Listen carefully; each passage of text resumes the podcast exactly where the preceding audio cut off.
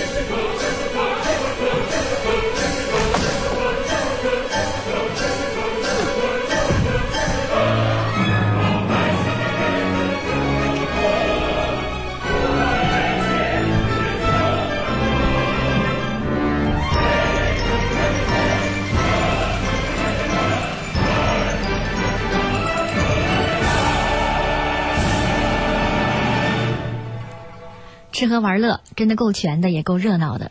对，的确是还原了很早以前的老北京的这样的庙会的风貌。对，没错。对，大家从歌词里就能听出来，嗯就是冰糖葫有卖冰糖葫芦的，卖小泥人儿的，还有烤白薯对对，丸子什么的要下锅了。还有什么柿子海棠色了换，油炸的丸子刚开锅，对，什卖什么都有。音乐配器的色彩也非常丰富，正好契合了这种就是琳琅满目的小吃，包括人头攒动的这种景面。嗯，京味儿十足，是在西洋管弦乐队当中加入了我们中国的民族乐器。三弦的声音很明显嗯的在这一段。那《骆驼祥子》呢，大家都知道，它是老舍先生的一部长篇小说。其实之前呢，也已经被改编成了多种艺术形式。那么今天呢，我们说的是国家大剧院版的歌剧版本了。没错。那在剧情上嗯和其他的版本和原作相比，有什么改编吗？呃，剧情肯定是会有一点点改变，因为原著小说非常长，而且歌剧呢，它更多的是要起到凝练的作用，它只希望去突出人物的命运线索。嗯，所以在歌剧里面呢，着重描绘的是祥子怎么样的从一个阳光的少年，嗯，到就是努力呃奋进，然后拥有自己的小产业，其实就是买了一辆车，对，拉车的车夫。对，嗯。然后他在被迫娶了自己的老板车厂车厂老板刘四爷的女儿虎妞，长得比较难看，就年纪也比他大。呃，娶了虎妞之后呢，刚有一段平稳的生活，就像刚才庙会里描述的那样，平稳的生活。然后同时呢。虎妞呢？其实虎妞呢又难难产死了没多久，难产死了以后，祥子又有一个就是邻居是小福子，小福子被爸爸逼去当了呃妓女，嗯，他是真心喜欢小对福子他又真心喜欢小福子，他本来想跟小福子重新开始，但是小福子又上吊自杀了，然后祥子就彻底放弃了，就觉得自己人生什么希望都没有了。是梦想到此彻底的破碎，最。后就以祥子特别落寞在北京城结束。呃，其实他在国家大剧院上演的时候呢，我也看过，我记得有一段。结婚的段落写的特别有意思，那段音乐写的挺好的，很有戏剧的张力。没错，对。嗯，虽然是新娘和新郎，但是呢，他们两个人当时的想法是截然不同的。对，嗯，我们来听一下。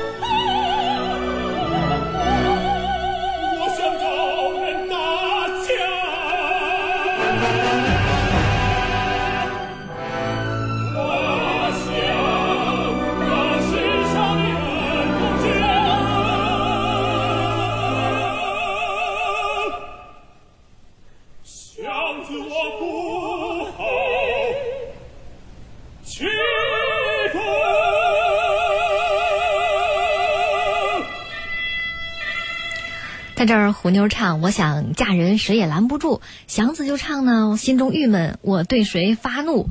两个人完全是不一样的，不同的心境，对比非常的强烈。对这个里头还有一个很有意思的，不知道大家听出来里里头有唢呐，对，那个特色乐器，对，嗯唢呐是婚丧嫁娶的时候其实的，是对，就是在结婚和办丧事都能用。嗯而作曲家非常巧妙，因为这个戏里头呢，后面呢还会出现虎妞出殡，他仍然用了唢呐，嗯而且类似的动机，所以他我所以说非常巧妙。但是在这里头更有意思的一点呢，嗯就是。我们也没有想到，就是咱们中国人习惯了的，就是婚丧嫁娶这种习俗吧，就是我们结婚穿大红，嗯。呃，出殡穿白色，披麻戴孝等等，嗯。这些对我们来说习以为常的东西呢，在意大利观众那里呢看到，他们会觉得非常有意思。嗯。我刚刚想到什么呢？就是这个场面让我想到了，就是都灵歌剧院在他们做宣传推广的时候，嗯。他们用的海报，他没有用我们的，他们用了一张祥子，就是呃把虎妞那个出殡，就是把虎妞送走的那张照片，也就是说几个人提着拎着棺材，撒撒着那个纸钱的照片，他把那张做了海报。因为这一个场面对他们来说是陌生的，对对，非常有意思。所以这个就是其实是一个就是一个中文歌剧，我觉得拿出去的一个很有意思的地方。嗯，那么这次为什么会考虑带骆驼祥子出去呢？呃，我们都知道，意大利的观众呢，他有着非常悠久的歌剧观演观演历史，他们对于世界上各种歌剧的形式都很熟悉。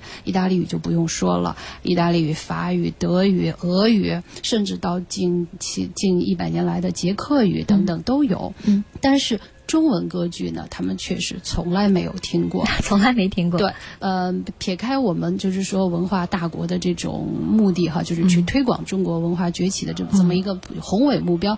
最简单的来说，其实在做经营的时候，一定要考虑差异化经营。嗯你缺什么？你的市场上没有什么，嗯可能我去做什么，你就会会引起你的好奇心。对，会有不一样的感受。没错，而中文歌剧里头，因为我们已经制作了七部中文的歌剧，嗯那到底选哪一个呢？呃，这个也是基本上没有任何的疑惑呃疑疑虑，马上就定了《骆驼祥子》原因也很简单，骆驼祥子》是老北京，就是刚才前面讲到的、嗯。老北京的故事，然后它的音乐风格又那么的鲜明。嗯，有北京味道。对对对，所以这样呢，又是很好的一个北京文化走进了意大利，所以我们想这个应该是会，呃，对意大利观众来说，他应该会接收到一种异域文化的风格和东西。那二零一五年呢，国家大剧院是开幕七年了，国内国际的巡演已经一百多场了。那么这一次的《骆驼祥子》的巡演，是不是具有特别的意义呢？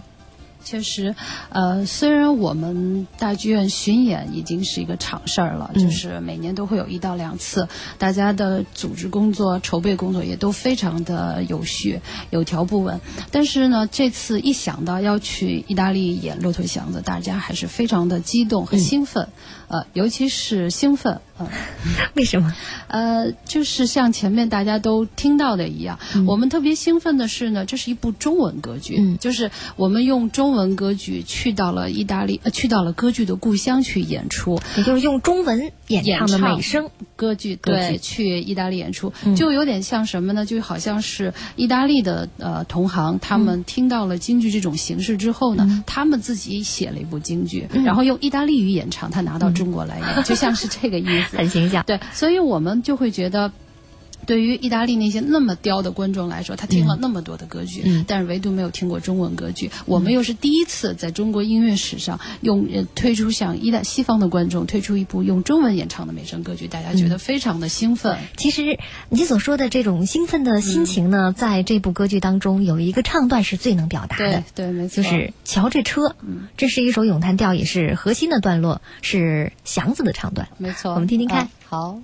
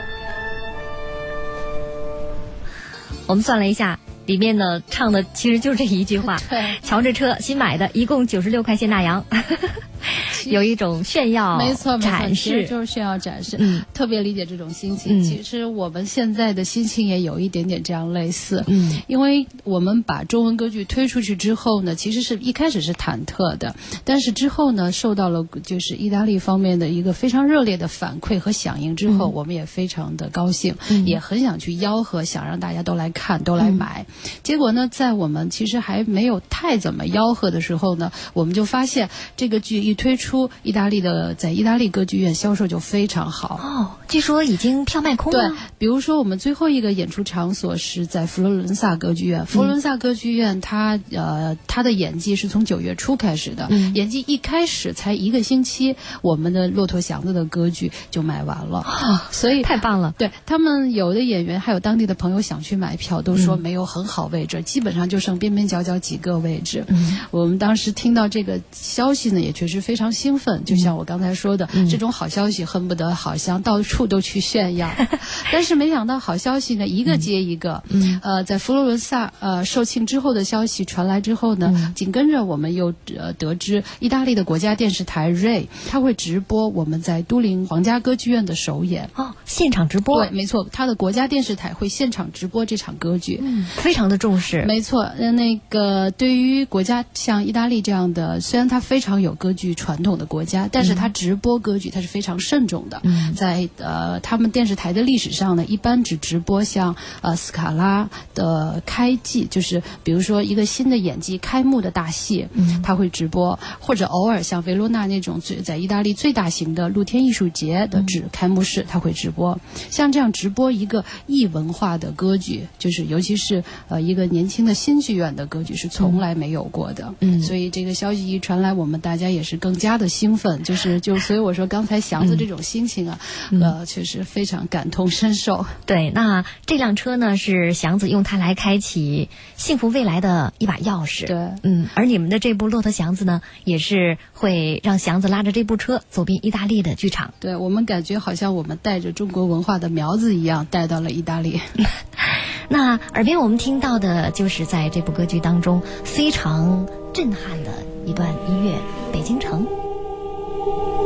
Ooh.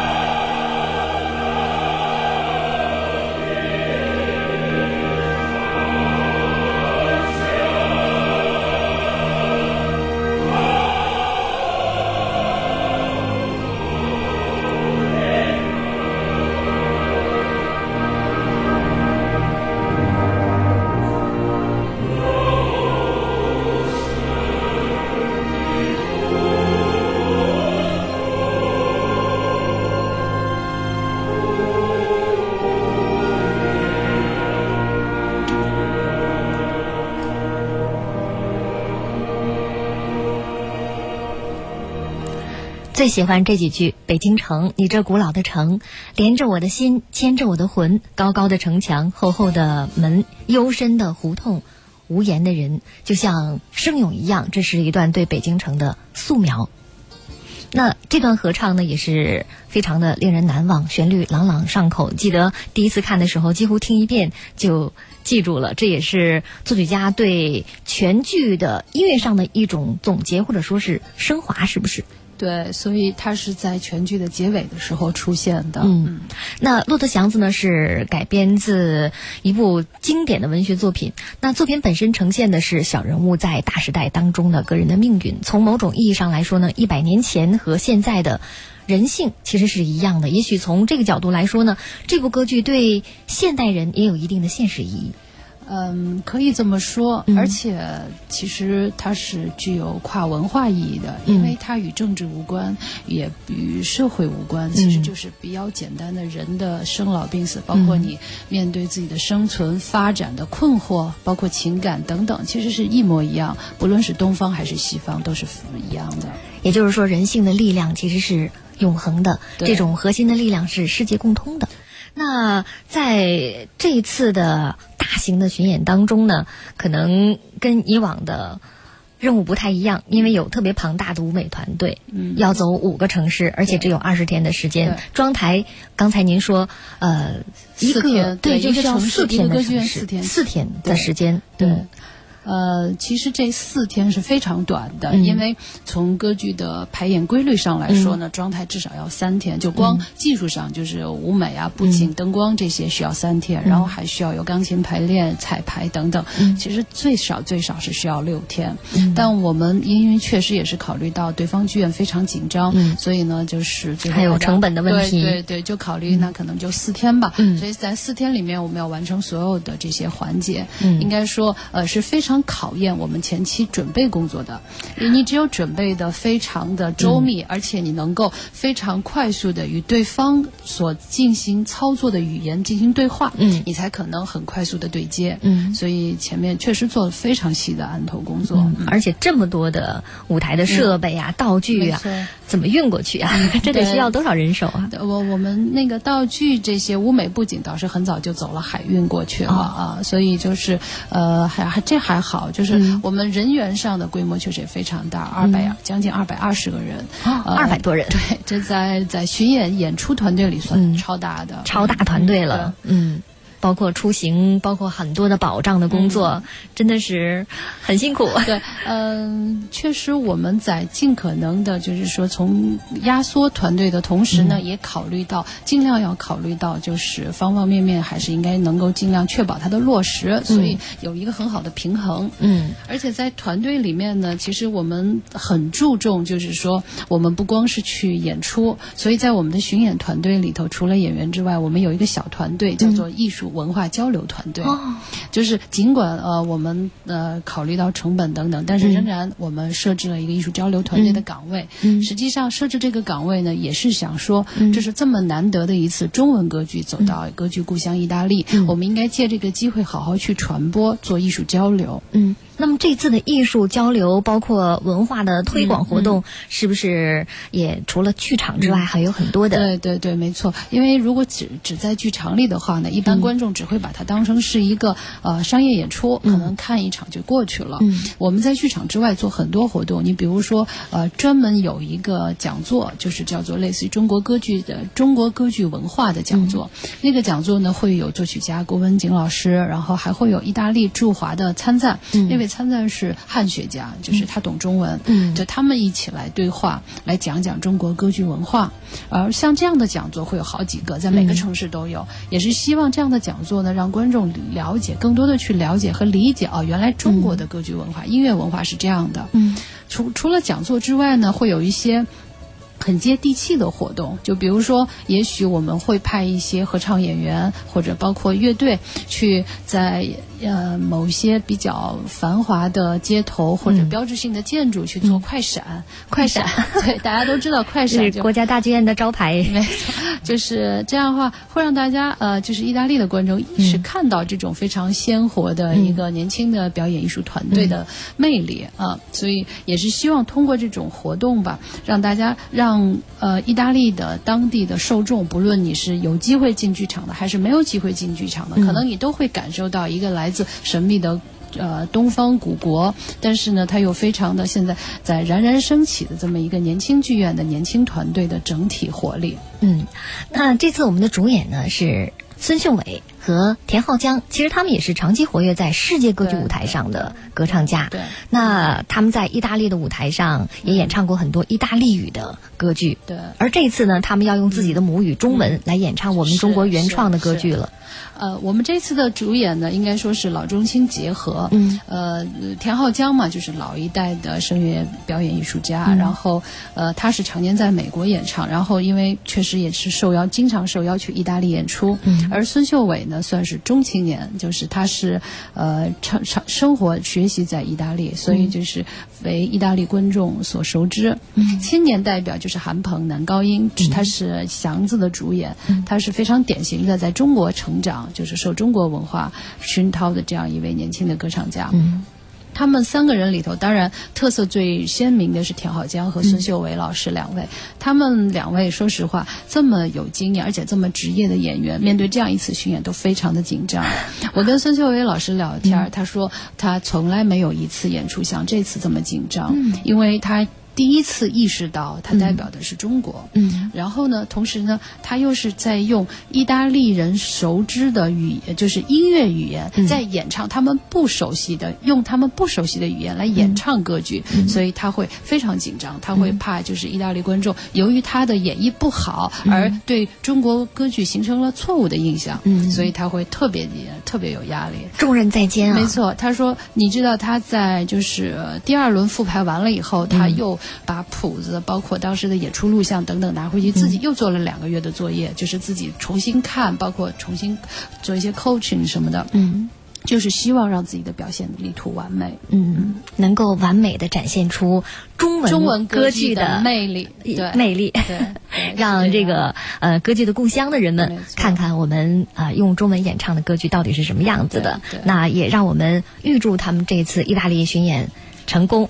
那在这部歌剧当中呢，呃，有很多优美的段落，也有很多借用了很多呃民族的元素，就包括写给小福子就有一首很美的咏叹调，那里面呢好像是用了一首，其实它是从小白菜对小白菜的旋律改编来的。嗯，那也让我们把这段呃非常经典的音乐。作为今天国家大剧院节目的结束曲，非常优美，对，嗯，那也非常感谢国家大剧院剧目制作部部长韦兰芬今天能够来到这里为大家带来这么精彩的介绍，谢谢，也谢谢大家，谢谢大家的耐心，也希望大家继续关注国家大剧院制作生产的高雅艺术，谢谢，好，谢谢您，我是云云，也同时感谢收音机前您的收听。